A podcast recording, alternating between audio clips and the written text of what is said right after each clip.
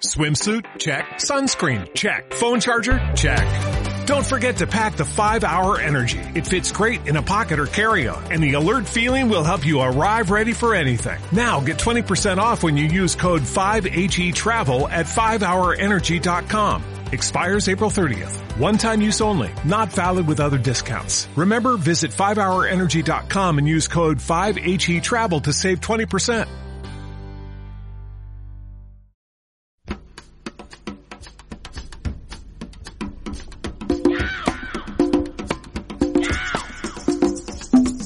Simpatía por la industria musical con Carlos Galán en Subterfuge Radio.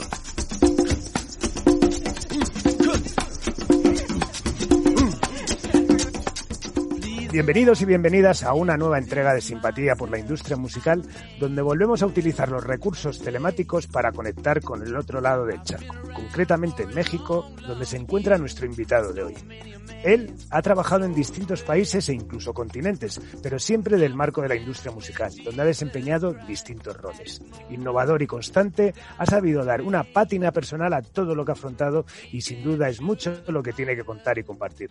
Todo un placer recibir hoy en Simpatía por la Industria Musical a Roberto Azorín. Bienvenido, Roberto. Hola, ¿cómo estás, Carlos? Oye, gracias por la invitación y y feliz que por fin nos, vemos después de tanto tiempo. Exactamente, nada, nada, nada, un placer. Ya sabes que al final, bueno, llevaba mucho tiempo que sí que no y al final eso, bueno, también la distancia hace. Me hubiese encantado poder hacerla aquí en el estudio Alfonso Santisteban, pero claro, ya hay muchísimo tiempo en el que me decías eh, fuera de micrófono que entre una cosa y otra ya estás prácticamente 10 años yendo y viniendo, ¿no? De, a México. Así es. Así es. Pero bueno, ya estamos aquí, así que listos para, contar lo que sea. Claro, claro que sí. Bueno, pues vamos a hacer un poco de, de, la historia, que ya sabes que, bueno, que al final es posicionar un poco al, al, personaje que nos acompaña. Y bueno, en tu caso, bueno, empiezas en, en 1980 eh, en, la, en la radio argentina. Pero ¿cuáles son tus primeros contactos y recuerdos, sobre todo con el medio? Porque al final la radio y la radio musical ha estado muy presente en tu vida, ¿no? Así es. Bueno, yo toda, de toda la vida soy un oyente de la radio. Eh, eso es lo principal. ¿no?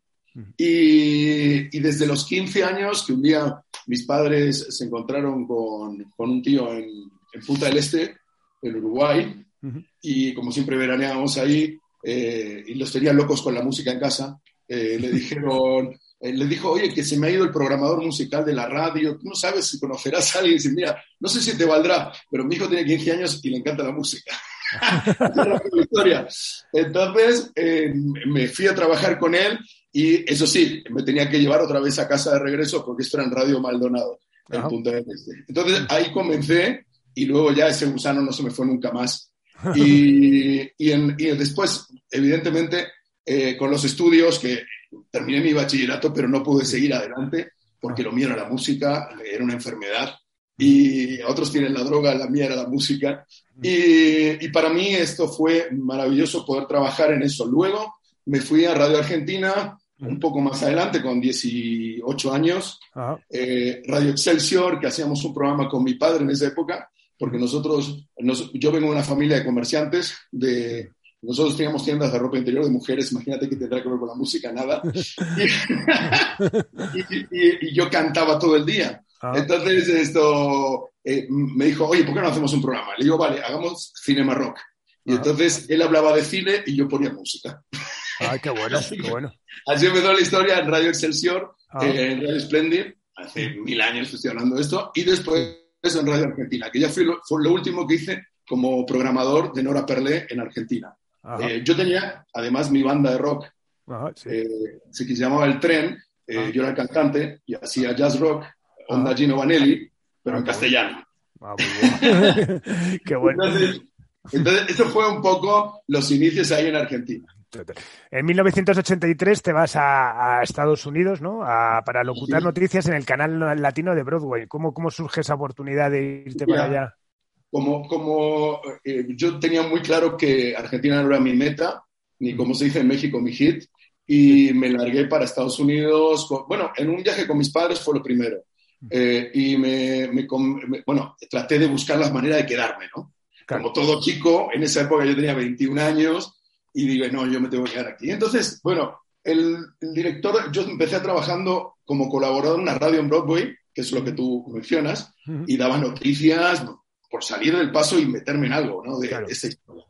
Bueno, resultante que me, entero que el director de la tele de, Canal 41 de Noticias era argentino, como yo, mm, mm. Y dije, oye, le voy a llamar. Y le eché un morro que te, lo, que te mueres, porque el tipo no sabía ni quién era, y, no le hablé de trabajo. Ah. Entonces, eh, yo tenía un compañero mío del colegio eh, que se llamaba Eduardo Riso, que desgraciadamente falleció por el tema del COVID, y, y, me, y él hablaba de barcos, que él armaba barcos y, y peleros y tal. Entonces, ya me quedé con esa copla. Y entonces le llamé al tipo y le dije, hola, ¿qué tal? Mira, eh, estoy aquí en Nueva York ahora de paso, esto, es que estoy haciendo unas cosas, unos trabajos con unos veleros, esto, así. y le digo, sí, no, estoy aquí moviendo una historia de veleros porque los traemos con un patrón de yates de Buenos Aires, esto, ya los llevamos a Miami. Buena historia que no me la quería ni yo, claro.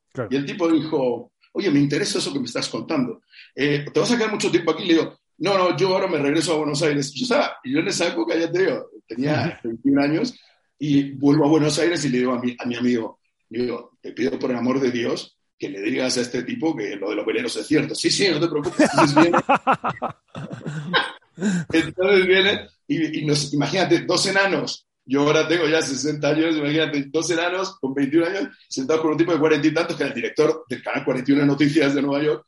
Y bueno, cuéntenme, tal, no sé qué, en el Plaza Hotel, que era, mm. es un lujo de hotel.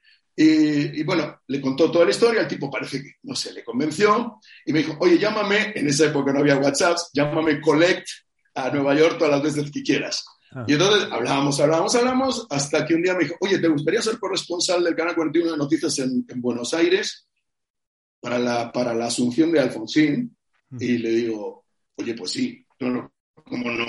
Entonces hice eso y me dijo, vente para aquí. O sea, una vez que terminé ese, ese evento, vente para aquí. Me fui a vivir a Nueva York, me fui a trabajar en New Jersey porque este, este canal está en Secocos frente al Giant Stadium y, y, después terminamos mal con él, sinceramente me peleé con él, eh, por un tema de mujeres que no venía a cuento, siempre pasa. Y entonces eh, me, salí pitando de ahí en el sentido de que me quería ir a Australia. ¿Qué pasaba? Eh, que todas las colonias británicas, por el tema de las Malvinas, no nos dejaban ir a ningún sitio. Entonces, yo tenía a mi padre que siempre me hablaba de España. Y vente a España, porque España es genial, tal, no sé qué, no sé cuánto. Y tenía un compañero muy de, colegio que era concertista de música clásica. Y se había ido a, Madrid a vivir. Le llamo y le digo, oye, ¿qué tal está eso?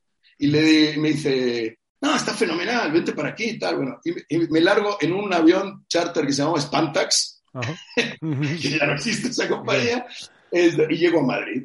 Llego a Madrid al... Por eso te cuento porque no fue tan glamuroso todo.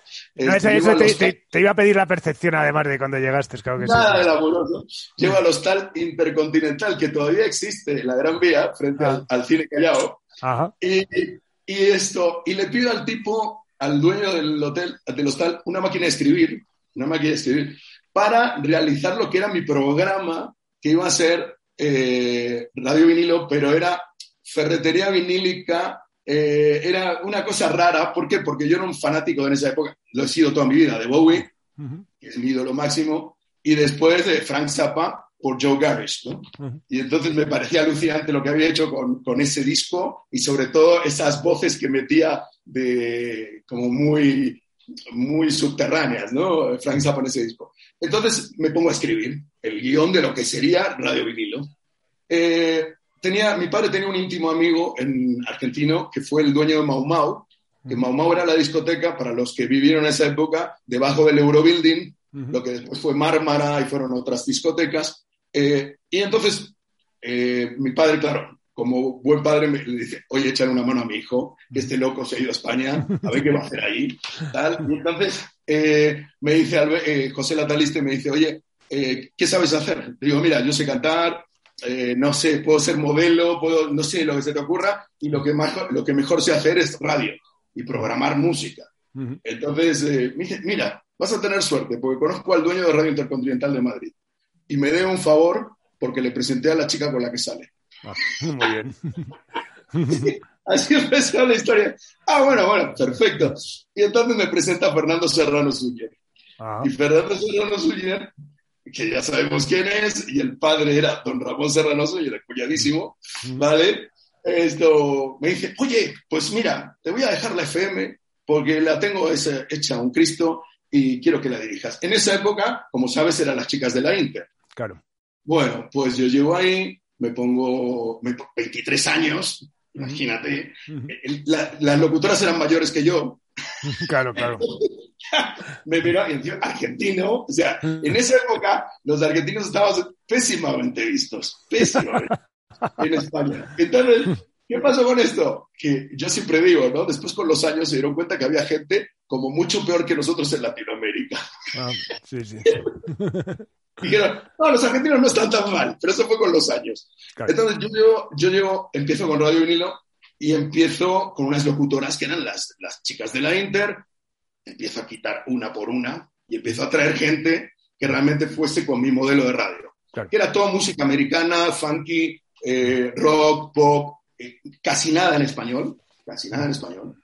y, y, entonces me traigo aquí que Super Mix de 40 principales, me traigo a Inmaculada Soriano de 40 principales, eh, la, la, conocida Irma Soriano, que no entiendo nunca por qué se cambió el nombre. se llama Irma y se pone Irma. Bueno, pues nada, como yo me llamo Roberto, me quito, no sé, la R. bueno, eh, la cuestión fue esa, que empezamos con, con la historia de Radio Vinilo, que eh, era como, ¿cómo te puedo decir? Como un juego de niños, en ese sentido, porque yo nunca pensé que iba a llegar a tanto esa eh, lo hacíamos con todo el corazón, nos divertíamos muchísimo, poníamos un musicón, eso está claro. Y eso fue en el año 84. Eh, en el 85, eh, yo he hecho, bueno, he entrevistado a Dios y María Santísima, porque claro, el otro problema que había en España, y lo sabes bien, es que casi nadie hablaba bien inglés en esa época. Claro. Entonces, claro, yo tenía que entrevistar a todos, porque digo, no, no, si lo entrevista este, primero el artista lo va a mandar a la mierda y prefiero quedar bien con la radio. Y entonces, cada, artista que venía le poníamos una tortilla española y una botella de champán. Muy bien. O sea que en ninguna otra radio lo hacían. Y claro, venían los artistas, claro, te daban la vida, porque claro, con ese tratamiento, y así que quieres, pregúntame lo que quieras. pregúntame lo que quieras. Bueno, y entonces siempre venían las de Warner, de, de EMI, de todas las compañías, venía eh, siempre la traductora, ¿no? Pero yo siempre tenía la deferencia de, dar el nombre de la chica para que, oye, ella no va a hablar en toda la entrevista, pero que sepan que está aquí. Vale, vale muy bien. Paguen, pues si no, esta se tiró, nos dejó ahí. Entonces, bueno, esa era la historia, ¿no? Y eso, eh, eso fue hasta a finales del 85, porque eh, me quisieron hacer un boicot entre mis locutores y la radio para que yo dejase eh, la dirección de la radio, que yo había inventado. Que tú habías inventado, efectivamente. Que yo había inventado. La marca era mía. Eh, entonces, en ese sentido, no había tanto problema porque lo tenía bien agarrado. Em, ¿Qué pasa? Vienen mis padres, lo típico, yo tenía ya 25 años, vienen mis padres y me dicen, oye, deja la radio, vente con nosotros, vamos a hacer algo bueno. Eh, pues también es verdad. Y me, claro, venía mi padre ah, me voy de la radio, listo, ya está. Y entonces hablo con los Serrano y les digo, oye, mira, eh, yo me voy a ir, pero denme un royalty por la marca. Y entonces, eh, no, no te damos nada, mm. la marca es nuestra. Bueno, y le digo, sí, no te preocupes, eso lo, lo, vamos a ver en los juzgados, a ver de quién es la marca. Mm. entonces, yo me largo en el año 85 a finales, eh, y en el 86 eh, me pongo a trabajar con mis padres, abrimos una crepería en Madrid, en la calle Santa Teresa, que, bueno, y ahí te contaré la otra historia porque eh, yo en el año finales del 85 conozco a los héroes del silencio. Sí, pero bueno, vamos a llegar ahí, porque también aparte, eh, antes de esto, ya empiezas a hacer como cosas, ¿no? Con lo del Open de, de, Marbella, o sea, empiezas también a ah, interaccionar con marcas, con historias, incluso también, ¿no? Colaboras en la revista Popcorn haciendo haciendo crítica musical, o sea que, que, que, ya paralelamente a lo de vinilo ya empiezas también, por ejemplo, que el tema de las marcas ha sido, bueno, ha sido realmente casi un pionero, ¿no? Al final ha sido el, el, el, camino que ha encontrado la industria para, para sobrevivir y tú la verdad es que fuiste de, de, los primeros que, que, profundizaste por ahí. Vamos a llegar a ese momentazo, evidentemente, que es 1986, que llegan eh, Héroes del Silencio. Cuéntanos toda esa historia que creo que, que nos merecemos saberla de tu, La realidad, ¿no? La realidad. Totalmente. Bueno, yo, te, te, cuento que, bueno, como te decía, yo no he parado de entrevistar artistas nunca. Estuve con Phil Collins en, en Grenoble en el año 85 entrevistándole, gracias a Álvaro de Torres que me consiguió la entrevista. Eh, entonces, ¿qué pasa? Que cuando tú tienes esa edad y eres muy pequeño, te crees el rey del mundo. Pues sí que es así. O sea, El que no tiene los pies tan asentados sobre la tierra que este no es humano. Porque cuando tú tienes toda la industria musical que te dice, eres un genio, eh, puta, qué radio, que no sé qué. Date cuenta que yo, además, antes de entrarte en el tema de los héroes, yo tenía dos, dos sargentos de la base de Torrejón en la noche de Radio Nilo poniendo música funky, solamente hablando en yankee. Oh, qué bueno. Imagínate lo que era eso para esa época, año 84, 85 en Madrid. Claro, claro. Están locos estos cabrones. Bueno, entonces, empiezo con la historia de, lo de los héroes, porque resulta que viene eh, un día eh, Manolo Moreno, al cual eh, sí, seguro que nos escucha y le mando un saludo enorme porque es un genio. Ese, ese es el, el, rey de la promoción en este país. Total. Bueno, entonces viene Manolo y, y, me traen un single de Ole Ole. Ajá. Y entonces yo veo ese single y es como si tú ves a David Bowie tocando con el, el finado George Dan. Uh -huh. Y dices, no puede ser.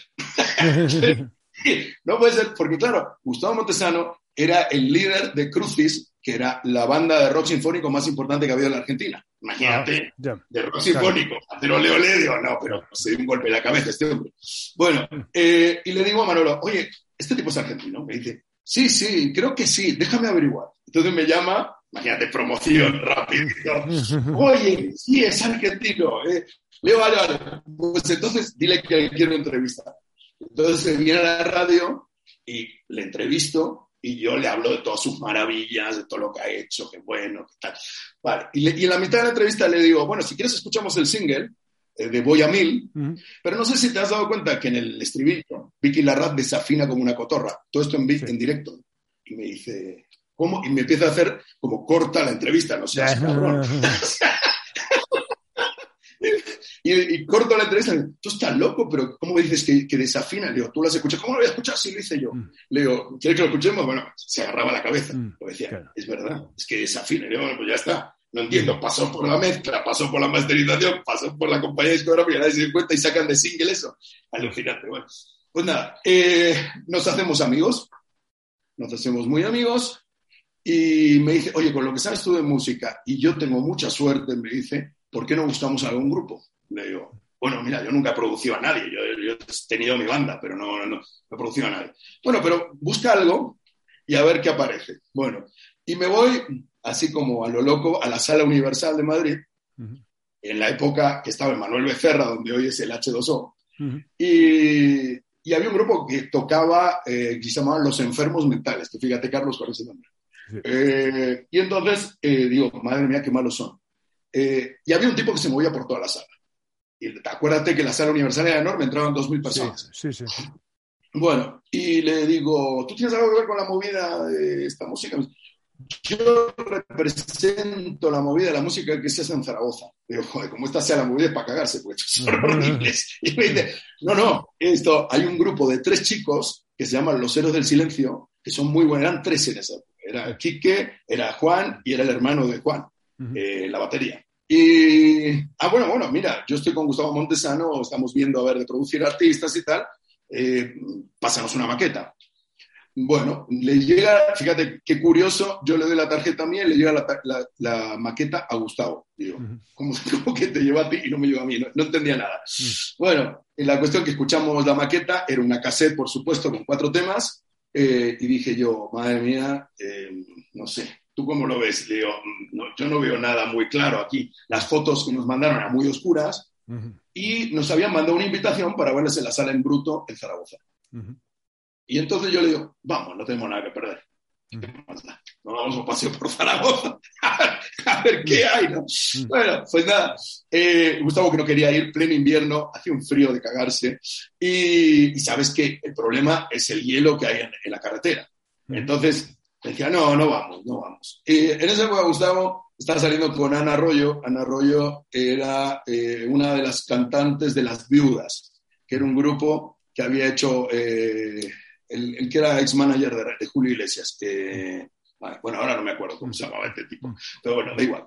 La cuestión es que le convenzo y le digo, no, vámonos, total, mira, no perdemos nada, no pasa nada, vamos despacio. Llegamos a, Zaragoza a la, puerta del embruto este y estaba la gente dándose lo, que le faltaba ya, darse de por entrar. Y no había ya entradas. Y yo digo, qué cosa más rara, un grupo que no conoce a nadie, si nos manda una maqueta. Y aquí, bueno, entramos, 400 eh, personas entraban en la sala en bruto, eh, lleno a reventar, y eh, empiezan con una versión de Have You Ever Seen the Rain, que era la que les gustaba cantar a Kike y a todos estos, y, a la tercera canción, que, que, fue La lluvia gris y tal, me dice Gustavo, ¿qué te parecen? Le digo, quédate ahí, el cantante es acojonante, el grupo me da igual. O sea, pero el cantante es acojonante, no me equivoque. Eh, este puede tener la banda que quiera, pero eh, entonces, ¿qué hacemos? ¿Le, firmamos? Bueno, dale, total. Bueno, entonces nos fuimos a cenar con ellos al BIF de la Avenida de la Independencia y les contamos una milonga, imagínate, ustedes van a ser la hostia, vamos a llegar al infinito, bueno, y ah, vale, vale, claro, tenían 18 años cada uno. ¿Qué pasa con esto? Que entonces, claro, yo empiezo a moverlos, eh, me cargué de todo, o sea, Gustavo en realidad ahí no participó, yo me cargué de todo. ¿Qué pasó con esta historia? Que yo iba a los ensayos, a la, a la calle Arcentales, que es donde ensayaban estos, y me reía muchísimo porque Enrique era como Frank Zappa, se ponía delante de los otros tres con una libreta de carnicero y les decía, eh, ¿la tenéis clara esta canción? ¿No? Vamos a, ahora vamos a tocar La lluvia, ¿la tenéis clara? Sí, sí, sí, ¿la habéis ensayado? Sí, sí, sí. Y claro, yo veía a, a, un tipo de 18 años delante de otros tres de 18 que no entendía cómo les manejaba de esa manera, ¿no? Digo, wow, este cabrón. Vale, terminábamos de ensayar y nos íbamos a tomar copas y cervezas, y Quique se sentaba en un costado, sentado en el suelo, con un sombrero al lado, se sentaba en el suelo y yo les decía a los otros tres, oye, ¿cuál es el rollo? No, no, es que, es que cuando terminamos de ensayar él, se aparta, no quiere saber nada, descansa de nosotros. imagínate, está viendo esa situación. Qué loco el cabrón. Bueno, pues nada, eh, la cuestión es que yo tardo un año y medio en, en conseguir que una compañía nos haga caso porque es muy fácil, hoy en día, como tú ves, Carlos, salen libros de, los héroes, la, serie de Netflix, eh, que yo salgo ahí, bueno, eh, eh, pero, te quiero decir, digo, me hace mucha gracia, porque no, yo los conocía, no, bueno, yo soy, bueno, yo siempre fui, digo, mira, perdóname, el, el único que les traía a, Madrid todas las semanas, comían en mi restaurante, yo dormía en la casa de ellos en, Zaragoza, porque las familias de, de los chicos eran fantásticas y ellos eran unos chicos fantásticos. Eh, ¿Qué pasa? Que eh, cuando ves tú eso, dices, bueno, qué bien, ¿no? Que haber creado una historia de estas. Y empiezo a hablar con Polygram en esa época. Me dicen que, no, son muy blandos. No, este grupo. Digo, bueno, pues nada, voy a Warner. Se parecen a la Unión. A la Unión, macho. Si hay alguien que no se parece a la Unión, solo suelo decir, digo, bueno, bueno, vale, me voy a, a, El único que, mira, el único que me hizo caso y, me viene bien que, me, que, hablemos de esto fue Paco Martín, porque eh, él tenía Twins en esa época y había pegado el pelotazo con los hombres G. Eh, vale, cosa que, un grupo que jamás puse en la radio, eh, porque no era el estilo de mi radio, de radio Vale. Ah. Entonces, me, me, habla, y te digo esto por aclararlo, porque él saca un libro con cuatro páginas hablándome, hablando de mí, insultándome, diciendo que yo le había chantajeado, una historia rarísima, que por eso me viene bien e, e, este momento para decirlo. Y eh, gracias a Ricardo de la Morena, que venía siempre a mi bar, a Pitches Clark, que así se llamaba, esto me dice, oye, le, enseñé la maqueta, porque yo se la daba a todos, claro. Le enseñé la maqueta a estos cuatro amigos tuyos y le encantó a Paco Martín. Y ah, bueno, bueno, pues le voy a ver. Y le voy a ver a Twins y Paco Martín eh, me dice, oye, son buenísimos, te los firmo, te los grabamos en Londres o donde sea, te los firmo de palabra. Digo, ¿Cómo? No, no, como de palabra. Sí, sí, no, yo te los firmo de palabra, como todos mis otros grupos. Digo, no, mira, Paco, perdóname, yo de palabra, con cuatro tipos que viven en Zaragoza y me conocen a mí y a poco, no, no, no te voy a firmar de palabra nada, ¿eso qué es? ¿Lo firmamos o nada? Vale, entonces lo dejo a Paco Martín, que me, gracias a esta historia me odia de toda la vida, porque siempre dice, yo tenía que haber sacado a los héroes, yo, y bueno, sí, lo siento mucho, haber, haberte puesto como tenías que poner, que es un contrato con un artista firmado, ¿sabes? Bueno, hablo con Gustavo y le digo, Gustavo, hay que hacer algo. Mira, yo soy el director de Radio Vinilo, porque ya corría ya el año 87, eh, otra vez regresé a Radio Vinilo, eh, le gané el juicio a, a los Serranos Uñer, me tuvieron que volver a contratar, no les quedó otra. Y, entonces le digo, mira, yo soy el director de Radio Vinilo. Todas las, todas las compañías discográficas van a pasar por mí para poner música en esta radio, que era la segunda radio de Madrid. y, y, tú eres el, el, líder de Ole Ole. Vamos a hacer presión con Emi, macho. Bueno, habla con Emi y entonces nos dicen, bueno, vamos a sacar un single, a ver qué pasa, y si vende 5.000 copias, que era el héroe de leyenda, si vende 5.000 copias, seguimos hablando. En esa época, acuérdate, año 87, ya no se fabricaban singles. Claro, no, no, no. Claro. Y entonces, claro, era como, le ponían la barrera no más alta, era, ya era imposible. bueno, olvídate, no lo van a conseguir. Bueno, y entonces eh, era la época de que salía el CD, año 87, y entonces, eh, bueno, sí, venga, vamos a hacerlo así. Resultante que, que vendemos muchas más de 5.000 copias. Lo empieza a poner en Radio 3 eh, Rafael Abitbol, que yo creo que fue de los primeros que puso Los Héroes del Silencio. Y después, claro, a grabar el disco. Claro, después de sacar el maxi single este, que fue El Héroe de Leyenda, con La Lluvia Gris y la remezcla del Héroe de Leyenda, que el ingeniero de sonido fue Steve Taylor, que, que, fíjate la vuelta de la vida, era el marido de Vicky Larraz. Mm, sí, sí. Después lo que había dicho yo, imagínate. Bueno, pues eso. Entonces, eh, grabamos eso, funcionó muy bien, y grabamos el disco. Grabamos el, el disco en las horas muertas de cantores de Hispalis, Luz Casal, Maritrini, o sea, hay cuatro horas, vamos a meter guitarras. Hay tres horas, mete unas voces. Ahora tenemos, mañana tenemos cinco horas, vamos a meter lo, que nos quede para rellenar la historia. Así fue. Y, en esa época el director de, la compañía era Carlos San Martín. Ah. Eh, y Carlos San Martín baja. Y los héroes eran muy lentos para componer, muy lentos. y, esto me, y me dice, oye, necesitamos, salió el CD, no sé si me entiendes, mm. esto, le digo, sí, sí, no, y siempre hay que poner dos bonus tracks, Michael Jackson, imagínate, Michael Jackson, mm. no, no, sí, ya, imagínate compararte con Michael Jackson, mm. digo, vale, vale, Michael Jackson, entonces, sí, sí, yo lo entiendo, necesitamos dos temas más, los tienen, ¿no? Sí, hombre, ni te preocupes, o sea, entonces lo agarro a Quique, lo agarro a Juan, porque eran los dos que componían, y le digo, oye, tenemos dos temas. Bueno, eh, tenemos ahí un proyecto, una, una instrumental de buenísima, esa va. ¿Y qué otra más tenemos? Eh, tenemos una que estamos haciendo, se llama Fuente Esperanza, perfecto. Esta también, no la tenían ni terminada. Yes. Mm. Metimos dos tracks de, de, madre mía. bueno, y, salió así, salió así, vendió lo que no está escrito. Mm. ¿Y cuál es el tema? Que Gustavo, yo quería meter de manager a Cristóbal Cintas. Cristóbal Cintas, como bien sabes, era el manager de Barricada y de muchas bandas de rock, de verdad. Bueno, y, Gustavo me habla de Pito, que yo mm. sabía lo que hacía Pito, y mm. digo, pero si son moñas, es que no es el, estilo mm. de, de, Héroes del Silencio, Héroes, es, es rock, no es pop.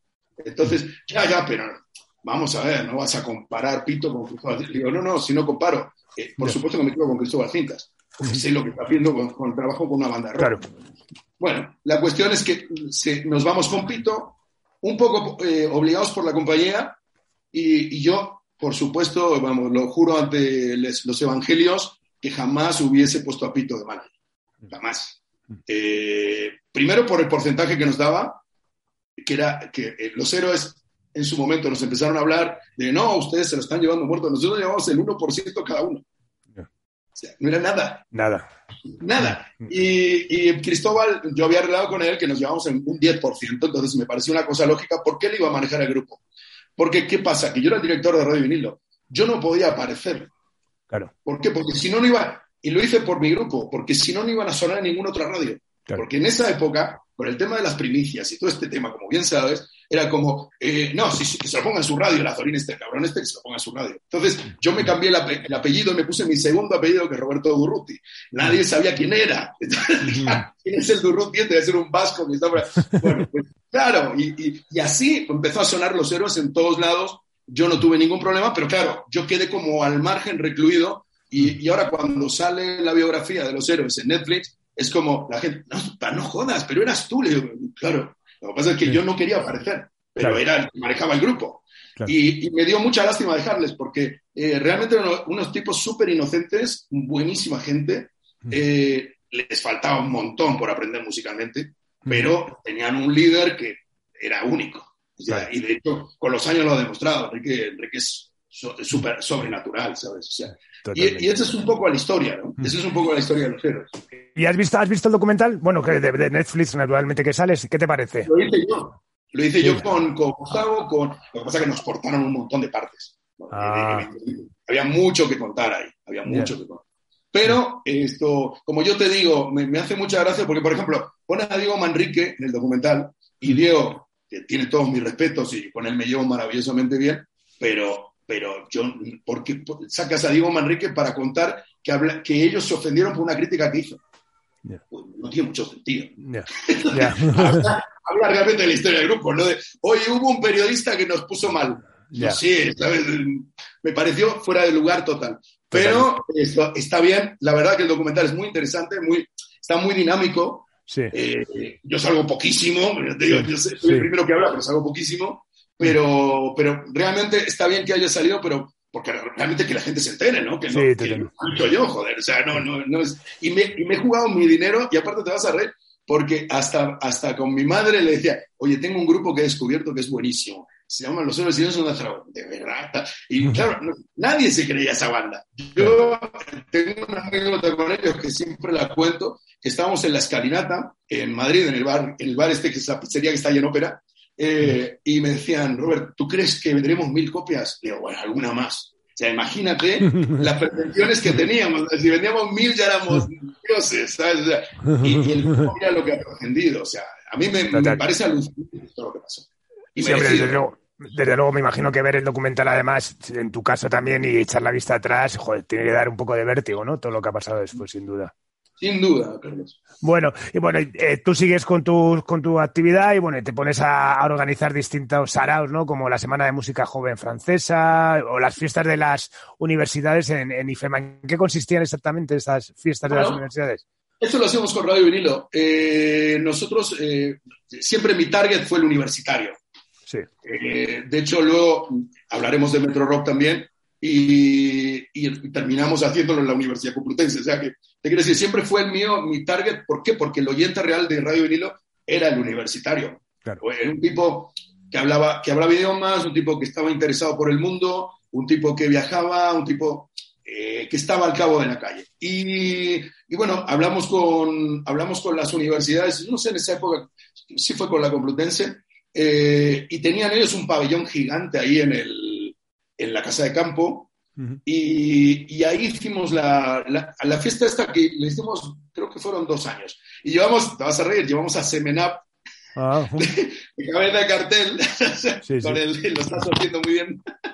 Bueno, era, era, su momentazo, ¿no? Era su momentazo. Entonces, bueno, pues eh, la verdad que yo, mira, toda mi vida siempre he apoyado grupos nuevos, eh, ahí no, no, mencionamos, pero mira, yo con 21 japonesas, que me pareció un grupazo, sí. un grupazo, y lo firmó Chris Blackwell, casi nada, sí. esto, para, para Island.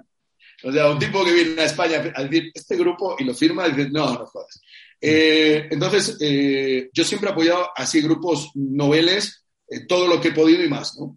Eh, tampoco me dejará mentir Roberto Niciesa, que, que, también le mando un abrazo, que también tenía uno, un grupo que se llamaba Neurotics y, y también lo apoyaba y eh, nunca he estado nunca he estado al lado de la industria de, bueno, a ver qué me das para, para yo apoyarte. Era más, oye, mm, vamos a hacerlo. Porque creo, porque creo que la música es eso y hoy en día esos valores se han perdido. Sí, sí, Totalmente. Bueno, no, dinero. En, en, otra pirueta de tu vida, en 1989, que es la, la, la recién inaugurada Telemadrid, ¿no? Presentas y diriges Pop 7. Así es. Bueno, no lo dirijo, lo presento. Lo presentas. Ajá. Presento. Eh, eso es cuando yo me voy de Radio Nilo, en el año 89, porque claro, eh, los Serranos Uñas nunca me iban a perdonar, porque ahora, ahora, te voy a contar esta historia que es muy curiosa, eh, que yo les haya hecho un juicio. y mucho menos que les haya ganado. Claro, claro. mucho menos. imagínate al íntimo amigo de Hitler, Himmler y, y Goering que le diga, oye, en lugar de ponerme en un paredón, dijo el tipo, te vas a cagar. Y entonces me llama José María García, eh, y esto seguramente Rafa Rever, eh, que lo está escuchando, se va a reír, pero porque no lo sabe. Me llama José María García el Butanito y me dice, oye, Azorín, mira, me parece buenísimo lo de Radio Vinilo. Entonces, he hablado con la COPE, porque yo me voy a la COPE ahora de Antena 3. Recordemos que el Butanito estaba en Oquendo 33, en Antena 3. ¿Vale? Eh, y, quiero que vengas con la programación de Radio Vinilo a, la COPE. Y yo ya hablé con Jorge Planas y con Eugenio Galdón. Y eh, tú vas a dirigir eso. Yo no te voy a molestar mucho porque yo hago mi Super García por la noche y luego los miércoles ya sabes Champions y esas cosas, pero lo demás tú haz lo que quieras. vale, vale, perfecto. Bueno, me llama la secretaria Jorge Planas y me manda un plano de, en esa época no había internet, un plano de todas las emisoras de la COPE, ¿no? que luego fue Cadena 100. Entonces, eh, le digo, mira, vamos a empezar a hacer la fórmula de Radio Vinilo de 10 en 10 de 10 emisoras en 10 emisoras, porque si no, no va a entender nadie nada, no puedes empezar de golpe.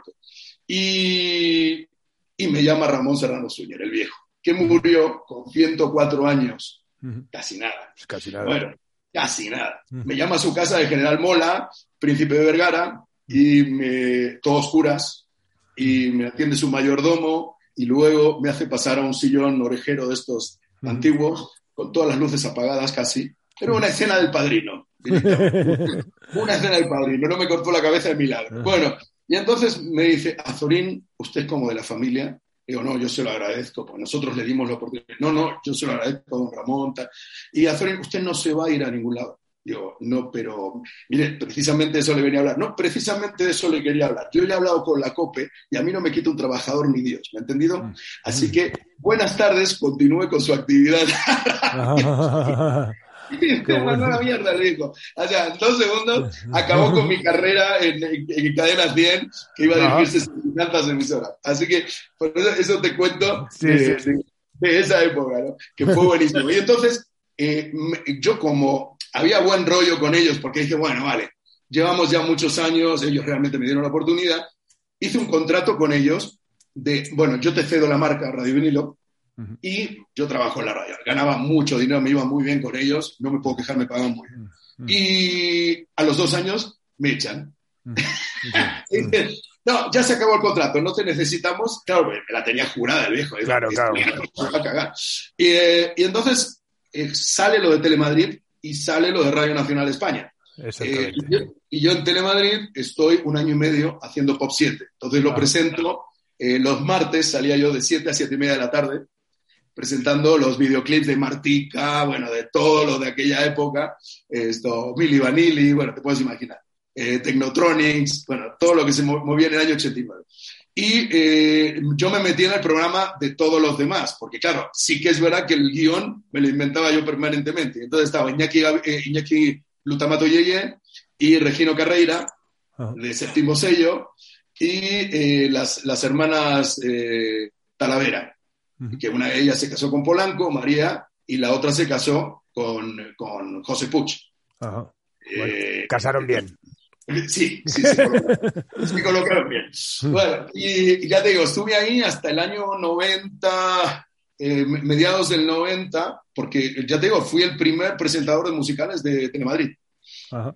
Eh, después de eso, yo trabajaba en Valladolid, porque me meto a trabajar en Radio Nacional de España, pero entro por Valladolid porque, eh, y, luego vendrán las suspicacias, eh, me dice eh, mi jefe, que era el director de emisoras territoriales de Radio Nacional de España, oye, mira, no te pueden ni ver los de Radio 3 ni Radio 4 porque tú vienes de las privadas.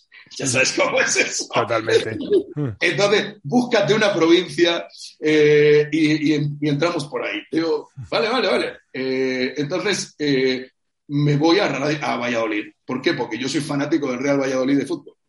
Y entonces digo, me voy a Valladolid. Ya, listo. Lo tengo solucionado. Y en el interín yo iba y venía. Todo, todas las semanas venía a grabar dos veces por semana eh, Telemadrid y me regresaba por la tarde a Valladolid porque ahí tenía mi programa que se llamaba Hotel California. con Manu Dávila, que también le conocerás. Sí, totalmente, claro. Pues Manu era locutor eh, conmigo en, en, Radio Nacional, Radio 4, en Valladolid, para todo Castilla y León. Entonces, esa, esa fue otra de las historias. Qué bueno. Bueno, y también trabajas, empiezas a trabajar ¿no? con la Concejalía de Cultura del Ayuntamiento de Madrid, ¿no? Empiezas a organizar el, el Villa de Madrid, que ya, ya, ya, existía, pero que de alguna manera le das un nuevo, un nuevo lugar. No, no, ahí, ahí es, eso te soy sincero, ahí yo no intervine, yo lo que hacía eran los veranos de, no, pero, perdón, los veranos, los San ah, Isidro. Vale, vale, vale. Los del año 92, sí, ¿no? Porque cada, cada cual que, que, aguante su vela, ¿sabes? No, no, ahí no me meto porque Pero no lo he hecho.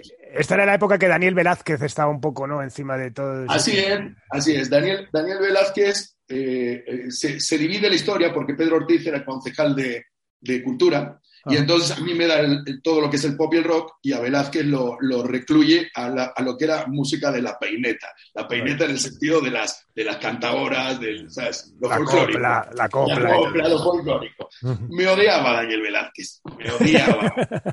lo tenía frente a frente, o sea, una mesa frente a la mía, me odiaba con toda su alma porque le había quitado eh, es su, su, juguete, ¿no? Claro, eh, claro, claro. Bueno, yo no tengo la culpa, perdóname, y aparte creo que estoy bastante, y, y, tú lo ves, bastante preparado para hacer ese tipo de cosas. He hecho mil historias con artistas. Entonces, eh, en esa época, Carlitos Situño había tenido una muy mala experiencia en, en, la época anterior, porque él estuvo antes que yo, y, y, la vida imposible ahí en el ayuntamiento. Y, y, yo, me, bueno, hago los San Isidros del 92 en el Tierno Galván. Ajá. Y fui el primero que hizo, eso sí, fui el primero que hizo eh, eventos en el Tierno Galván. Eh, me llevo a Saxon Nazareth, eh, me llevo a Antonio Vega en Los Secretos, me llevo a, a ¿cómo se llama? A los estos de Valencia, los inhumanos. hicimos seis días de, de música con 16.000 personas que metíamos en el anfiteatro. Claro. Eh, de, del, del Tierra Galván, que era maravilloso, que luego se hizo el tomavistas, se hicieron un montón sí, de cosas más, sí, pero con los años, ahí nadie quería hacer nada. Y era un sitio maravilloso. Bueno, la cuestión, te voy a contar dos anécdotas muy divertidas. Por favor. Porque los inhumanos, eh, en ese concierto que fue, eh, ya te digo, no sé, en 1992, eh, el, el, hermano del el que era el cantante, esto, tiene un accidente, se emborracha, tiene un accidente en la carretera, no le pasó nada, gracias a Dios. Pero llegan todos los inhumanos, como sabes, venían en un autobús. los agarraban ahí en una plaza de Valencia, se los llevaban todos para arriba. Y, y, esto, y viene el hermano y, le, y, me dice, oye, que mi hermano no ha venido. Le digo, a mí me da igual, tú vas a cantar. Porque la gente sabe quién eres. Me dice, no, bueno, tú te pones la cinta en el pelo como tu hermano y cantas tú, macho. Porque que si no, tengo 16.000 personas, así que nos van a matar directamente. Bueno, canta, el show fenomenal, gracias a Dios se sabía todas las canciones. y viene al final del show y viene el hermano. Te voy a matar, es un cabrón, ¿cómo te pones a cantar por mí? Le digo, mira, deja a este chaval, que gracias a él te ha salvado el pellejo, porque claro. si no, imagínate. bueno, esa fue una. Y la mejor fue con Enrique Urquijo, con Los Secretos y con Antonio Vega. Antonio Vega, Antonio Vega, que para mí era maravilloso, pero era una bomba de relojería como artista una bomba de relojería. Eh, y entonces, ¿qué pasó? Que tenía que tocar a las 9 Antonio Vega y a las 10 Los Secretos. Vale, Los Secretos, gracias a Dios, había una barra de bebidas, los mando ahí a que se entretengan un rato y Antonio Vega que no aparece.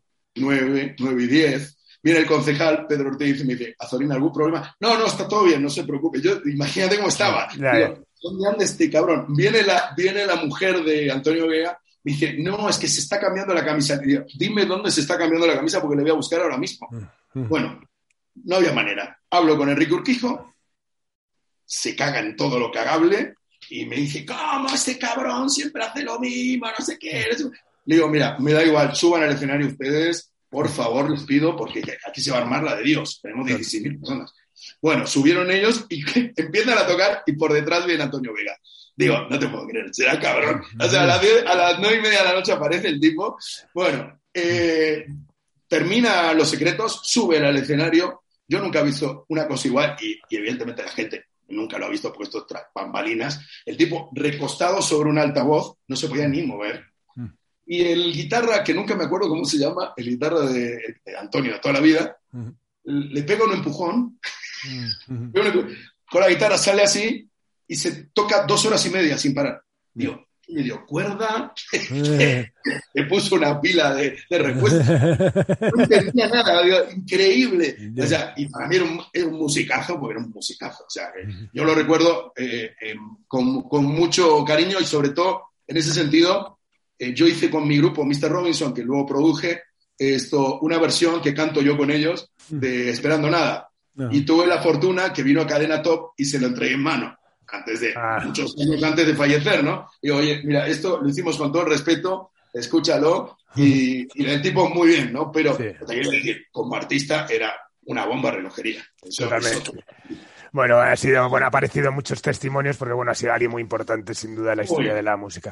bueno, y en, nuevo, en un nuevo giro de acontecimientos entras como creativo en Jam Rubicon.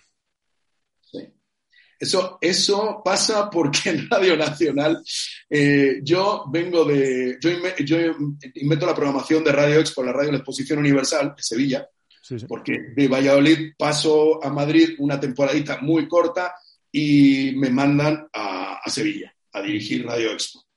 Entonces, eh, llego, llego, a Sevilla y estoy ahí eh, dos años de mi vida los pasé increíblemente bien y ya tenía tanto mono que volvía a Sevilla todos los fines de semana, aunque ya no trabajaba en Sevilla, por eso te digo todo. Ah, Cuando empezó el AVE ya iba para Sevilla siempre, porque decía, menudo cachondeo y aquí, pues ya sabes, ahí, vamos a tomar una cervecita, luego seguimos trabajando. Y, eh, sí, no, todo lo que quieras, pero mira, eh, son las 10 de la mañana. Sí, no, tomamos la cervecita luego. Y, así era el cachondeo, ¿no? 12 de la mañana, oye, bajamos otra vez, tomamos otra cervecita. No, pero te pido por el amor de Dios, vamos a seguir trabajando. Cervecita, ¿no?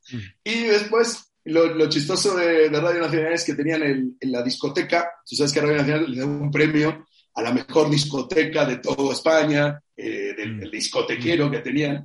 Y entonces el tipo siempre eh, le decía yo, ¿tienes el disco del año sesenta y tantos que la portada es así? Nah, eso no existe. Le digo, búscalo. Y, aparecía. Y tienes el disco del año setenta y tantos, de no sé qué.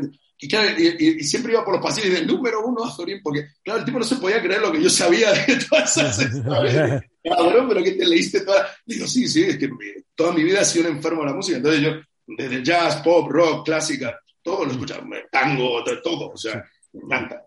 Eh, bueno, y entonces me voy a me voy a Radio Nacional en Madrid. Me ofrecen dirigir Radio 4 para toda España. Y dije, genial. No pude dirigir la COPE, bueno, 80 emisoras, genial.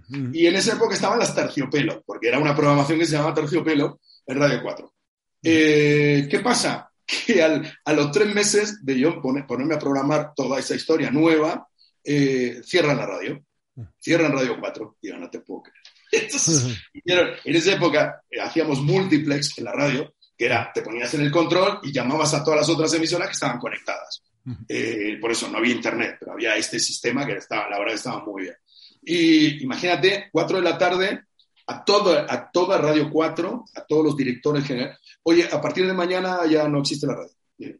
¿Cómo? No, pero debe haber algún error. No, no, no, ningún error. Eh, ya no va a haber más radio. ¿Y qué hacemos? Ya pasan a ser Radio 5. Ya olvídense. Imagínate un día para el otro. Oye, ¿tienes compañía? No, ya no, ya no la tienes. Échalos a todos. Increíble. Bueno, me, claro, me quedo al pie de los caballos. ¿Qué hago? Me meten en Radio 5. Y entonces en Radio 5 yo iba por las tardes a hacer un programa que se llamaba El año en que vivimos, que era todo como un refrito de, las cosas que se hacían en los 60 en los 70s y toda la documentación brutal que tienen los archivos de Radio Nacional de España. Bueno, y me meto a trabajar, porque yo ya estaba desesperado, me meto a trabajar en Llana Rubicas eh, como, como jefe de cuentas, eh, con, eh, estaba con, en esa época estaba con Johnny Walker o Valentine's, tenía, tenía, bueno, era la, de las empresas más importantes del mundo, Jana Rubix. Totalmente. Y, y, me ofrecen irme a otra agencia que se llamaba OPE eh, como director de cuentas, director de marketing, y digo, bueno, sí, me pagan más, y, me, y estuve una temporadita corta en Jana Rubicans y después me pasé a OPE. Dije, esto no es lo mío. Eh, hice, algunos eventos con ellos de la Bolsa de Madrid y tal, y dije, no, yo me tengo que dedicar a la radio, yo me vuelvo a la radio. en esa época eh, estaba casado, eh, me divorcié hace muchos años y, y, esto, y mi ex mujer me decía, dedícate a otra cosa. Bueno, lo de la música, le digo, no, mira, lo de la música, yo voy a vivir de la música toda mi vida, no sé hacer otra cosa. Es que no sirvo para otra cosa. entonces, por eso... En 1994 es cuando creas eh, Radio Cocodrilo, ¿no? Así es. ¿Y cómo surge hacer una, una radio musical joder, en un sector donde había ese monopolio de cadena 100 y, y 40 principales, sobre todo? Bueno, mira, en el año 94 eh, yo, yo soy muy motero, eh, tenía mi y California 2 y Jaime Martín, que era un locutor mío que lo saqué de su casa para hacer radio vinilo, eh, y hacía, él empezó haciendo un programa que era muy divertido que se llamaba Contactos en Radio Vinilo, entonces las chicas llamaban por un teléfono y los chicos por otro y ligaban y se encontraban en Madrid, en el McDonald's o donde sea, y tuvo mucho éxito. Y bueno, iba, nos vamos, íbamos siempre en Semana Santa venido, y porque Semana Santa venido se pone muy bien. En verano no hay quien pare ahí, pero en Semana Santa está muy Y me dice, oye, tío, tienes que volver a la radio. Le digo, no, yo no vuelvo a la radio nunca más. No, olvídate. Mm. No, pero vamos a ver, tío, hazme caso. Tú vuelves a la radio, tú eres un director de radio buenísimo. Digo que no, que no, ya la radio, para... yo me dedico a los músicos, ya a producir y ya está. Bueno, eh, bueno, hay una radio que se llama Radio Este. Le digo, sí, sí, ni vayas porque les conozco. O sea, les conozco porque mi padre estaba intentando comprar esa radio con eh, Lalo Azcona y precisamente con José Latalista en su momento. Estoy hablando de años A. Y ah, vale, vale, no, no, les llames, ¿eh? Y yo, no, no, no te preocupes. Bueno, el lunes por la, noche me llama. Me dice, oye, mañana nos esperan en Radio Este. Le digo, no seas cabrón. Entonces, nos vamos a la radio y estaba Eduardo Brey, que es el primo de Rajoy. Vale. Y entonces, todo un séquito, eran todos tías menos él. Todos tías. Digo, ah, mira, qué bien. Eh, bueno, ¿qué tal? No sé qué. Le digo, ah, encantado. Tal. Oye, que, mm, eh, bueno, ya me contó todo Jaime. ¿Cuándo empiezas? Digo, no, como que cuándo empiezo. Sí, sí, que cuándo empiezas, que, todo muy bien. Le digo, no, bueno, pero tenemos que hablar de algo, ¿no? o sea, ¿cómo lo hacemos esto? Me dice, no, tú lleva la radio, mira, la administración eso la llevamos nosotros. Tú manejas todo, yo te pongo la, la radio tú pones el contenido. Digo, vale, vale, perfecto. Eh, oye, y, por cierto, ¿y cómo se va a llamar la radio? Digo, mira, cuando te lo diga te vas a reír. Eh, se va a llamar Radio Cocodrilo. Y me dice, ese nombre es fantástico. Le digo, bueno, pues así se va a llamar. Pero te digo por qué, porque cuando yo hacía radio vinilo, como te decía, tenía 23 años cuando empecé, decía, soy tan bueno haciendo radio que si llevo una radio y le pongo Radio Cocodrilo funciona igual. hice Radio Cocodrilo y empezamos a subir, a subir, a subir. Teníamos 80.000 oyentes en el Estudio General de Medios sin pagarlo. Que eso es muy importante resaltarlo, sin pagarlo. ¿vale? Todos lo pagan, ¿vale? Eh, para salir un poquito mejor. Y nosotros no pagábamos nada. ¿Qué pasó? Viene la COPE, o sea, eh, mi sino, ¿no? Me persigue en ese sentido. Viene la COPE y compra la radio. Y a Eduardo Bray le dan un dineral y me dice, oye, he hecho el negocio de mi vida contigo, gracias por todo, échalos a todos. ¿eh? Digo, ¿cómo? Sí, sí, que los hecho a todos los locutores porque yo ya, mm, yo ya me voy, le he vendido la, radio de la copia. Bueno, se la, se la, se la ha vendido, era, en esa época creo que eran como 300 millones de pesetas, un disparate. Eh, y ahí pusieron eh, la COPE más eh, en, Radio Este. Pero gracias al impulso que le dio Radio Cocodrilo, que era todo música internacional, y, nada, de, nada en castellano, o sea, nada, era todo dance. que, bueno, esa es otra de las cosas que yo he hecho cuando yo estaba en Radio Vinilo, eh, también otro personaje que conocerás, que es Michelle Messina. Sí. Bueno, pues Michelle eh, trabajaba en Shock, eh, que era una importadora musical. Y cuando yo entro en Radio Vinilo, ellos estaban en la calle Correos, detrás de la Casa del Reloj. Esto del gobierno de Madrid. Y me voy ahí y me, le llevo a ver qué discos tenían, ¿no? Y me dice, oye, pero tú que compras mucha música, bueno, yo necesito unos 60 maxi singles, más o menos. Imagínate que comprabais una discoteca. ¿no? Claro. ¿Y esto para qué lo quieres? Le digo, para una radio, porque es que yo tengo una radio que se llama Radio Vinilo, y entonces pongo toda música internacional. Y, oye, vamos a ver una cosa. Y si yo, fíjate el tipo, francés, muy listo, y me dice, oye, ¿y si yo te doy uno, cada disco que yo traigo de primicia eh, de, Inglaterra, y tú nos anuncias en la radio y te lo damos gratis, eh, ¿eso puede ser? Le digo, Hombre, sería maravilloso. Bueno, genial. Pues así empezó la historia. Entonces, te quiero decir, yo fui uno de los pioneros de la música de importación en, Madrid, de traer eh, novedades y que todos los días que se escuchaban radio y vinilo para, para, precisamente ir a las discotecas y poner esa música. Eh, entonces, Radio Cocodrilo es un poco eh, la, secuencia de lo que fue Radio Vinilo. Para mí, la mejor radio que he hecho es Radio Cocodrilo. Fíjate, duró ocho meses y fue la, mejor experiencia de radio que he hecho. No me, no me he reído tanto en mi vida. Teníamos una limusín que hacíamos la ruta del cocodrilo por la noche y una limusín blanca, íbamos por todas las discotecas eh, promocionándonos y promocionando las discotecas. Imagínate. O sea que fue muy divertida esa época. Bueno, luego haces bueno, un montón de cosas. Has, producido para, bueno, para hiciste Fracaso Escolar, luego hiciste proyectos con Televisa, el concurso en busca de la octava estrella con la Comunidad de Madrid. Y en 1999 vuelve otro momento de radio en tu vida que es Top Radio, ¿no? Sí, así es. Bueno, eh, yo cambio en, el año 96, en realidad.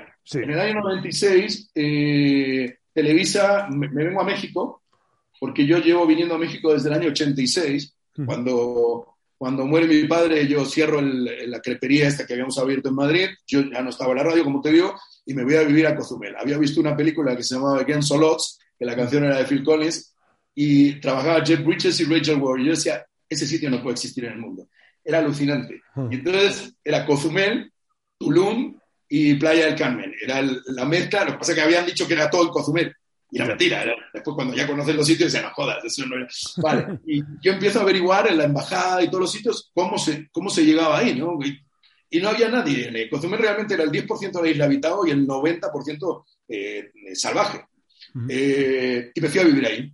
Primero pasé por Chicago, eh, que estuve unos días allí por, por una, una, chica que conocí en Madrid, que se iba a venir conmigo, pero eh, se olvidó de decirme el pequeño detalle que, que vivía con un tipo en, en Chicago. bueno, eh, preferí dejarla con él y yo me fui solo a, Cozumel. ¿Qué pasa? Ahí fue cuando yo regreso a, a España, porque eh, me, llama, me llama mi abogado cuando me dice que gané el juicio a Radio Vinilo, a, a la Inter, y ahí fue cuando regreso. Entonces, mi historia con México data de toda esa época, del año 86. Bueno, entonces yo siempre veía Telehit y yo decía, yo tengo que trabajar ahí.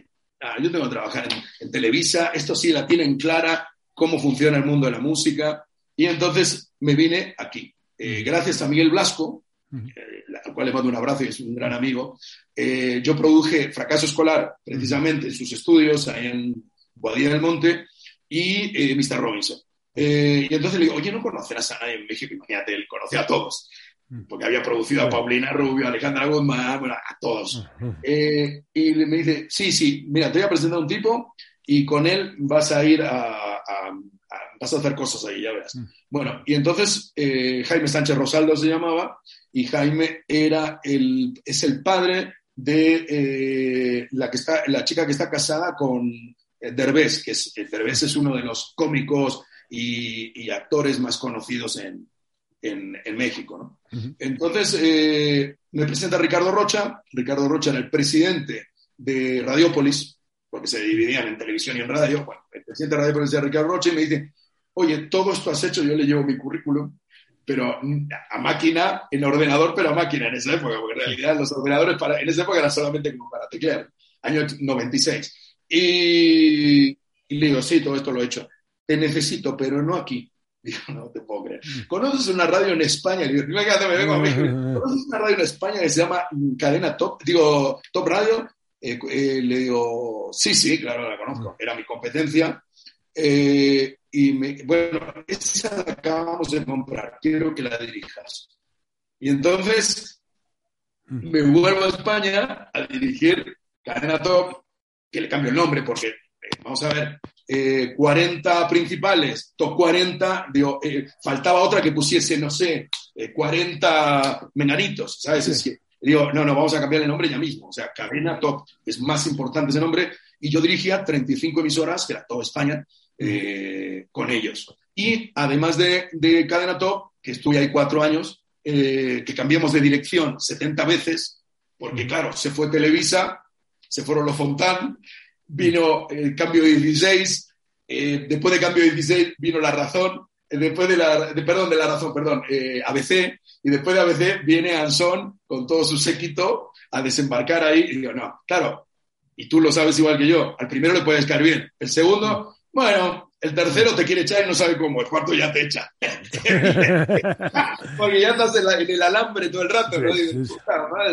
Bueno, pues eso. Y entonces eh, me, voy de, cadena top en el año 2000 y no volví nunca más a hacer radio.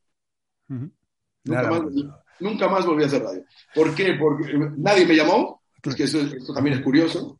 Eh, tuve un acercamiento con, en su momento con, gracias a Luis Merino y, a Javier Fontán con, con, eh, con Kiss FM para, para, dirigir la programación. Al final no llegamos a ningún acuerdo porque como están todos enfermos con el call-out, Total. Eh, tú sabes la basura que es eso. entonces, claro, me parece alucinante una, una, que una radio se tenga que dirigir por una cosa de Dinamarca eh, o de Suecia, creo que es de Suecia, para decirte, eh, sí, pon esta música. Le digo, mira, ¿por qué no lo hacemos al revés? Vamos a Suecia y le decimos lo que tiene que poner ellos. A ver, pasa que no lo ponen. Totalmente. ¿qué, es, eso? O sea, y todo, yo entiendo que eso tiene que ser una referencia para una radio. Sí. Decir, ah, vale, los tiros van por aquí. Ahora, para eso existe un programador musical. Y si no, macho, que se dediquen a otra cosa. eso lo tengo clarísimo. No, totalmente. bueno, la radio ahí perdió un poco el rumbo. además, eh, poco a poco fue también silenciando al locutor, ¿no? Que al final no dejaba de ser. Impersonal, impersonal totalmente. Totalmente. Eh, las radios que tenían personalidad, vamos a ver, 40 principales en su momento, tenías un Luis Vaquero, tenías a Eli del Valle, tenías gente súper potente. Y de mm. pronto hoy en día, lo que, como bien dices tú, es un, es un lorito que, que, dice nada más lo que, lo que tiene escrito ahí, no puede, decir, no puede salirse el guion. Totalmente. es un poco triste, ¿no? Pero, pero bueno, eso es, eso es otra de las cosas que por desgracia se, se cargaron el negocio de, de, la música como la conocíamos antiguamente. Porque no, es que no puede sonar porque no sé qué. Yo me reía mucho con Sandro D'Angeli porque cuando yo saqué eh, Mr. Robinson, el primer disco, que sacamos dos rojos en la SER, esto, me decía, no, es que ya no podemos ponerlo más, porque claro, si no vendió la primera semana 20.000 discos, eh, Digo, ¿cómo? O sea, tú, todos los discos que tú pones en 40 principales venden 20 mil discos toda la semana. Digo, vale, ok, firmemos, dímelo y te lo firmamos. Venga, no jodas. claro, por eso te digo, ¿eh? son cosas inviables. Eh, luego estaba eh, este, este otro hombre, Baró, que, con el cual me, me, me, llevo también muy bien con Jauma, pero, pero me decía, no, Roberto, no podemos poner más música porque, claro, tengo un, un montón de, de lanzamientos. Y bueno, lo que estás haciendo es un tapón que no entra nadie más. O sea, no puede haber, no hay lugar para los artistas nuevos, y es terrible. En una radio que no haya lugar para artistas nuevos, y hoy estamos escuchando solamente Malumas, J Balvin y, y, cosas de estas, que yo no me imagino dentro de 20 años la gente escuchando los grandes éxitos de Maluma. No me lo, no me lo imagino. Sí me los imagino escuchando los grandes éxitos de Bowie, de Elton John y de todos estos. Pero de Maluma no, ni de J Balvin, eh, ni de Buzz Bunny, que no sabe ni hablar. O sea, eh, gente con mucha suerte ha cambiado desgraciadamente el negocio para mal, mm. porque para mal, y mm. sobre todo tú que lo has vivido desde de, de, arranque, mm. que, que, sé que, primero porque hablamos de mí, pero yo también me siento orgulloso de que tú me llames porque tú eres un pionero en todo lo que es la música y la, y la independencia de la música en España. Entonces has, has, hecho cosas que nadie se había animado antes y tú lo has hecho. Entonces, las cosas son como son. Pero te quiero decir con esto que me da un poco de tristeza, porque hoy veo el negocio y digo, ok, mm, el reggaetón está muy bien. Oye, vamos a darle cabida al resto, ¿no? No puede ser que todo sea reggaetón. Totalmente. tú decías, pop, vale, bueno, hay pop electrónico, bueno, hay música rock, hay música progresiva, bueno, hay música tipo George Dan. Había cabida para todo. Hoy en día no. Hoy en día solamente es un sector el que se mueve y lo demás, tú ves los Grammy latinos, yo lo cambio directamente, no, ya, yo no puedo ver esto.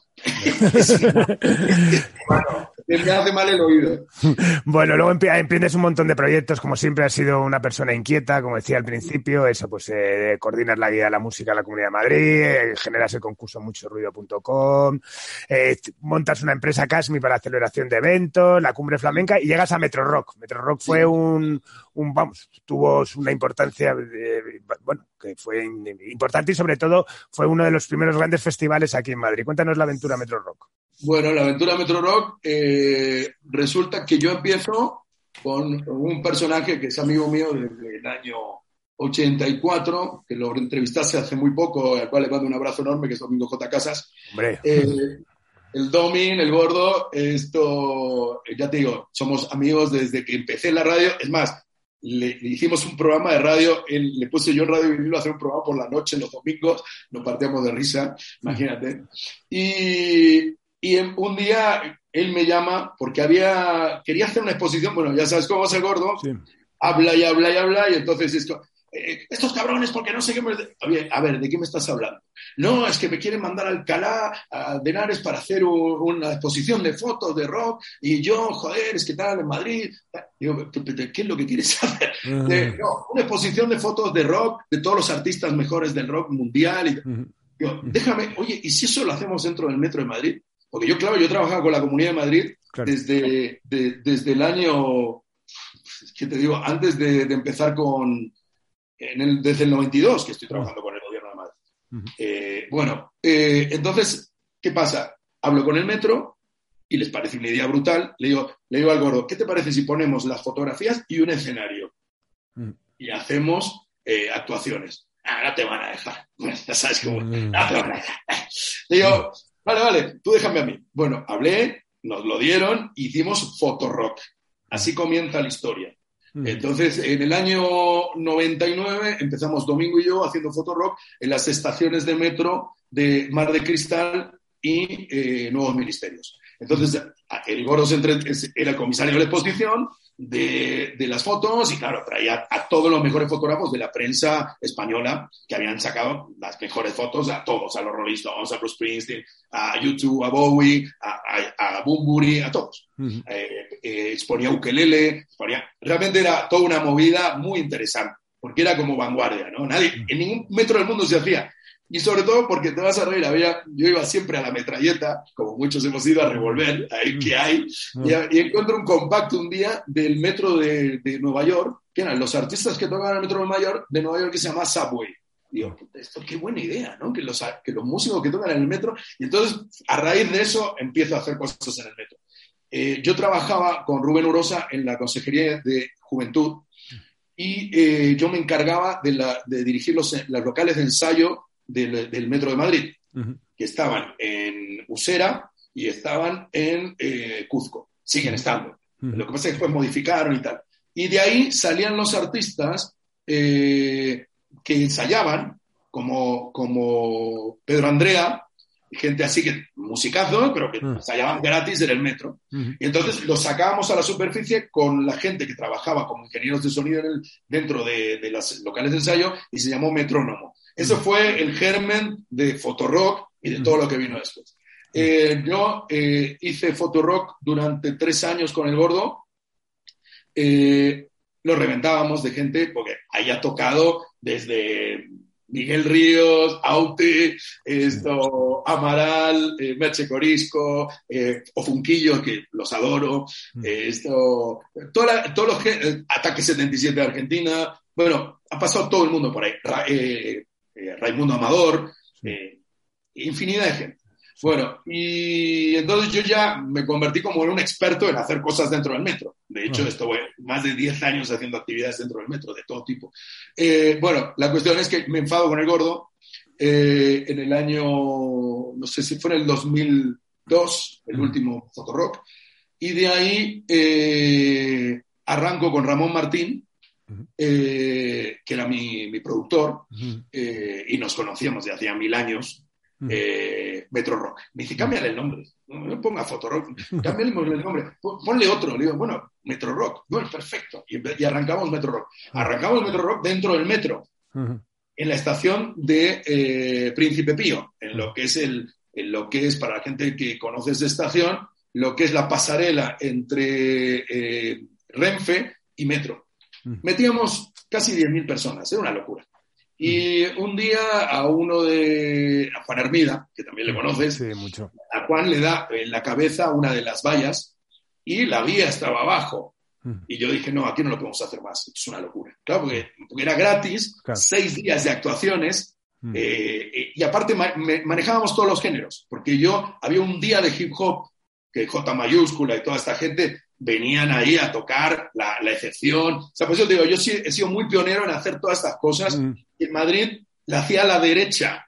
Y todo el mundo era como, como que la derecha hace esto y no la izquierda, ¿no? O sea, como Gallardón hace Le digo, claro, no era Gallardón. Lo que pasa es, ¿qué pasa? Que yo cogía todo lo bueno de la izquierda para, para, para dárselo a la derecha.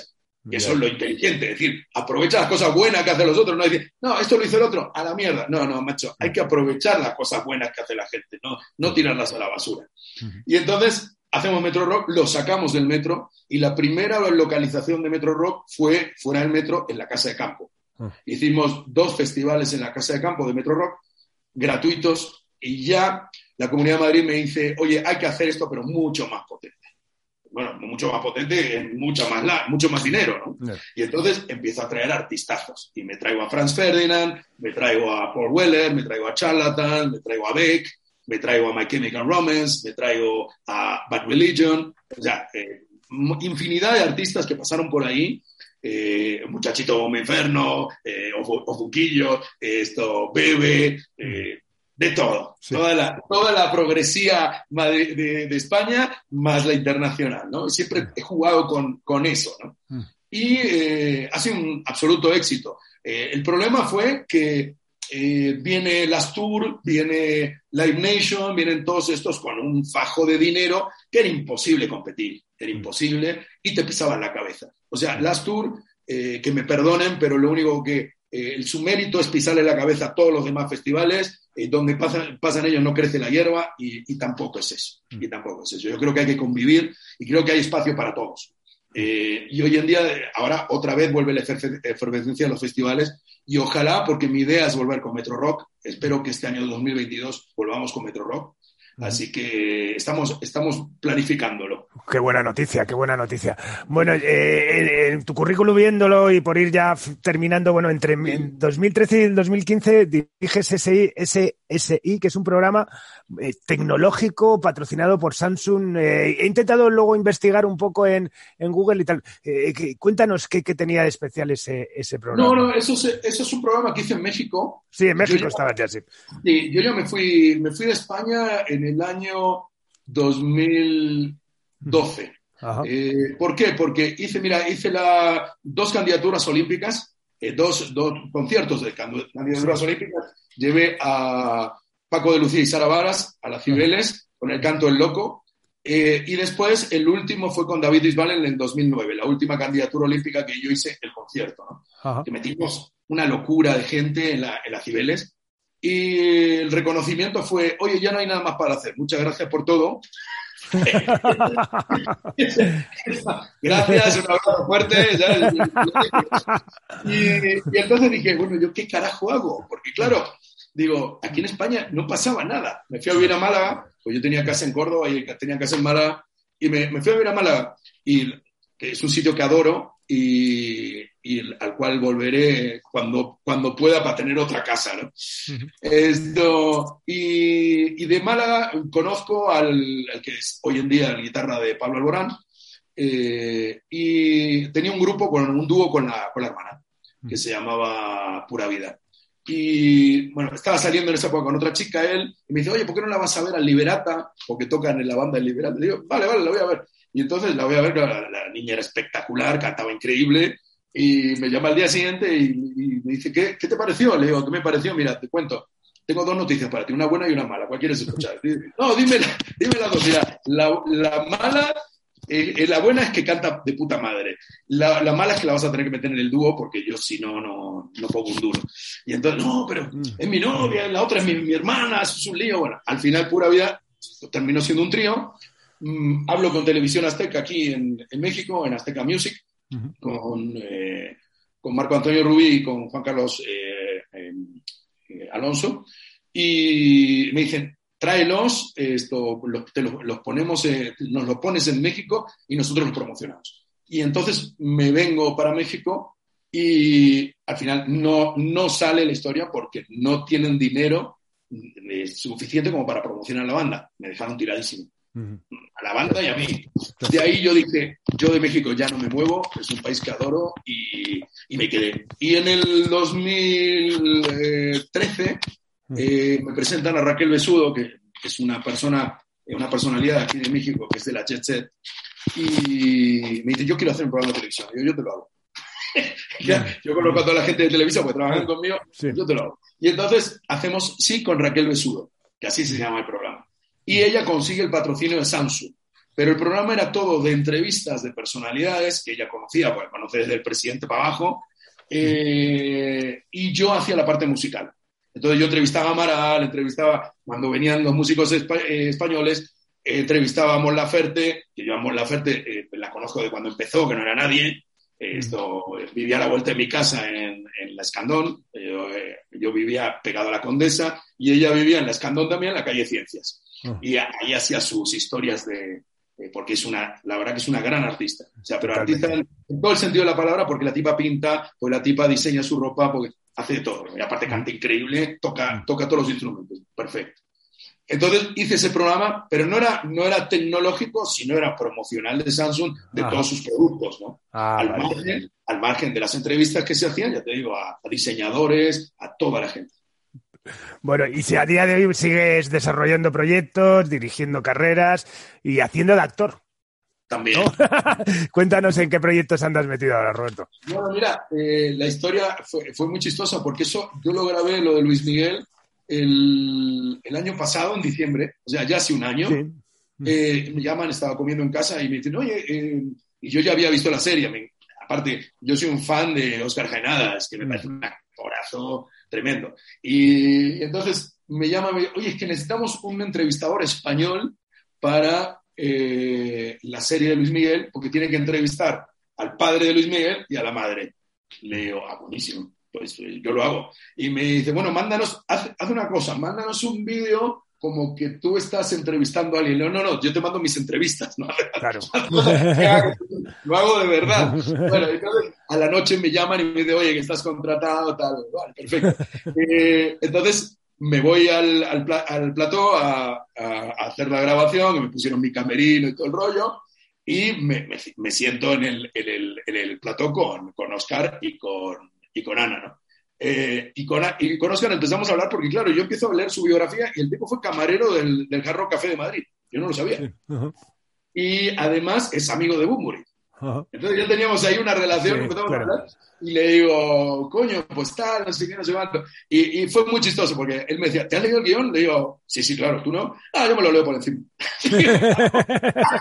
ah, bueno, bueno, vale. Y entonces al finalizar la entrevista, que nos reímos un montón, se cortaron muchas partes, porque en realidad dura poquísimo, dura un minuto y medio, dos minutos, esto, le digo, oye, nos sacamos una foto luego, ¿no? Sí, pero no se la enseñes a nadie, porque claro, en el contrato viene que tú no puedes claro, eh, claro. revelar la imagen que vas a llevar en, el, en la serie, ¿no? Y, el tipo se despidió de todo el mundo, y digo, este no se va a acordar de la foto ni nada. Y me, se da la vuelta y me dice, oye, nos vamos a sacar la foto, ¿no? Y digo, ah, sí, sí, claro, claro. Entonces, ya te digo, para mí fue una experiencia maravillosa porque es como si te dicen que vas a, vas a actuar con Al Pacino y te dicen, ah, pero además me pagan. No, no jodas. no jodas, eso te lo hacía gratis. O sea, es, lo mismo, es lo mismo que nos pasa a los de la radio o los de la música. es increíble que nos paguen por, por divertirnos y disfrutar de lo que hacemos. ¿no?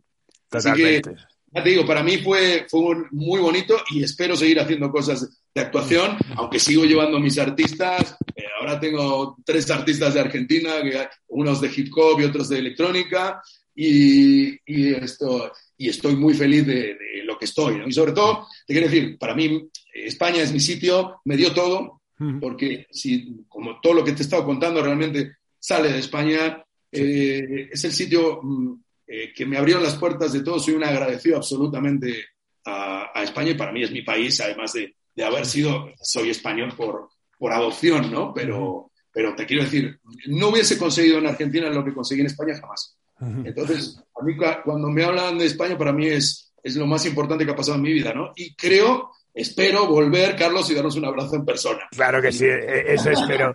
Bueno, eh, siempre hay una pregunta que hago a todos los invitados, ¿no? Es, pues echando un poco la vista atrás, ¿a quién le darías las gracias o, reconocerías esa influencia que en, tu trabajo? ¿Quién han sido para ti esos referentes, ya no solamente en la radio, ¿no? sino que es en la industria musical? Bueno, yo sinceramente agradecer a muchísima gente. Yo te digo, la industria, date cuenta que para mí eh, me, empecé a formar con ellos. Yo, eh, no sé, yo me reía mucho en, su momento. Yo entrevistaba a Miguel Bosé, que eso la gente lo ha escuchado cuando yo hacía Radio Vinilo, tres horas. A Radio Futura, tres horas. O sea, eso hoy en día no se ve en una radio. O sea, tres horas enteras con el artista y, Miguel se traía, Miguel Bosé se traía los discos de su casa para ponerle, para pinchar en la radio. Me traía trova cubana, me traía pop, me decía, no, es que esto, esto me gusta a mí. Le digo, ponlo, ponlo, si te gusta a ti, ponlo.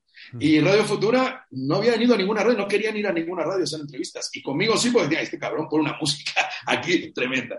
Entonces, eh, agradezco que me hayan dado la posibilidad de, a todos, ¿eh? de haber podido llegar a un país que no conocía de nada eh, y que me aceptaron como, como si fuese uno más y, y que me valoraron como profesional. Y hoy en día, si han pasado tantos años y tú me estás haciendo esta entrevista, eh, algo, hecho habré, algo bueno habré hecho para, para, que realmente la gente diga, este tipo me hizo disfrutar, no sé, con Metro Rock, me hizo disfrutar con las radios que hacía, me hizo disfrutar con los artistas que produjo. Eh, y lo único que puedo decirte es gracias, pero a todos en general. Claro que y a la gente y a la gente que no me quiere, porque hay gente que no me quiere, igual, les mando un abrazo enorme. bueno, eres historia pura de, la música de este país. Ya sabes que bueno, la, idea también con simpatía por la industria musical es también abarcar un poco el tema de, Latinoamérica, pero a ti te considero parte de, la industria española. Y de hecho, bueno, has tenido gente como Rafael Rivero o Luis Merino que me ha recomendado que tendría que, traerte. O sea, que el reconocimiento de estos grandes yo creo que ya certifica ese puesto que tienes aquí a esa gente, eh, mis palabras para agradecerles, primero porque son mis amigos, eh, yo sé lo que me quiere Rafa, yo la adoro. Eh, tengo, una anécdota muy buena, siempre, siempre también la cuento. Rafa me llamaba a Radio Vinilo y me decía, oye, Avellán va a estrenar Rick Astley, quítalo de la lista. Digo, no jodas. Estoy poniendo, hazme el favor, porque lo va a estrenar a nivel nacional. Le digo, le llevo cuatro meses poniéndolo, Rafa, ¿cómo lo? Bueno, y lo quitaba, lo quitaba, porque me lo pedía el maestro y yo a él le adoro y comemos siempre que estoy por Madrid. Y Luis Merino, igual, ha sido, lo conozco de Radio Mediterráneo de Valencia, eh, hace muchísimos, muchísimos años, y son gente maravillosa. Entonces, y sobre todo son realmente precursores en lo que han hecho, ¿no? Siempre. Están al, cabo de todo. Pero te digo, no terminaría de agradecer a tanta gente, a Manolo Moreno, a mí. claro, ya lo sé. Ya, sí, ya sé que es una, es una pregunta un poco envenenada, pero bueno, ya has concentrado muy bien el sentimiento que tienes. Así que nada, oye, nada, Roberto, muchísimas gracias por compartir tu testimonio y tu experiencia. De verdad, un auténtico placer.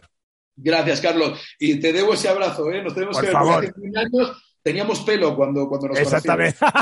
Exactamente. Nada, muchísimas gracias, ganas de, ese abrazo y muchísimas gracias por todo, de verdad. ¿Vale? A ti, amigo. Cuídate mucho.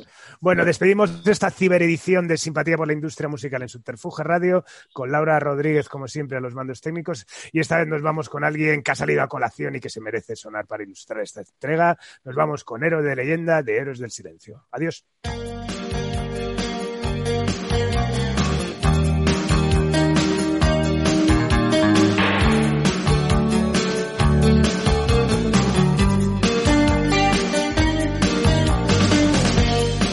Siempre